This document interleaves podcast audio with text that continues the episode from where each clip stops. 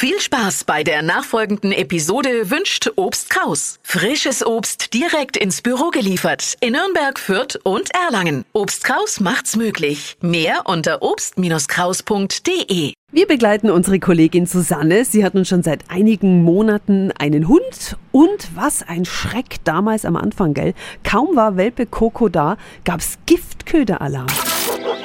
Radio F. Kokos Hundeabenteuer. Susi, was ist genau passiert? Ich hatte Coco gerade mal drei Tage, da hat es ja frisch geschneit und beim Gassigehen mitten in der Nacht hat Coco den Köder leider früher gesehen als ich. Aber bevor sie es essen konnte, konnte ich ihr zum Glück schon ins Maul greifen und habe den rausgenommen. Seitdem kann sie das Kommando aus und sie spuckt es dann auch aus, aber im Austausch gegen Hundeleberwurst. Und äh, damit so ein Giftködervorfall nicht mehr passiert, hast du jetzt eine tolle App entdeckt, ne? Genau, Dogorama. Die gibt's kostenlos im App und Play Store.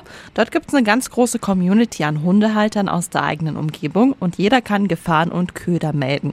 Und einmal am Tag, da schaue ich dann selber mal rein in die Karte und Liste und da steht dann, wo neue Gefahren gemeldet worden ist. Gleichzeitig wie so ein kleines Hunde-Facebook.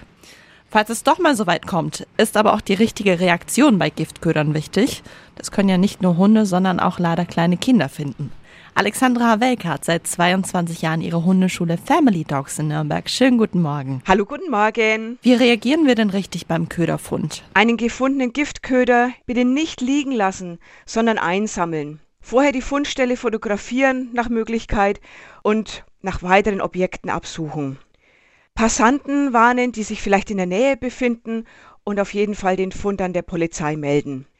Falls ein Hund einen Giftköder doch mal geschluckt hat, bitte umgehend zum Tierarzt gehen und Hilfe suchen. Vielen Dank an Alexandra Havelka und äh, Susi, worum geht's nächste Woche? Ich habe ein wahnsinnig schlechtes Gewissen. Und zwar geht's für mich für ein verlängertes Wochenende auf ein Festival. Und zwar ohne Coco. Ab wann können Hunde auch mal ein paar Tage ohne uns bei anderen alleine bleiben? Nächsten Mittwoch um 7.10 Uhr. Radio F. Kokos Hundeabenteuer. Tipps, Tricks und jede Menge Wow bei Radio F. Und noch mehr von Kokos Hundeabenteuern jetzt auf radiof.de.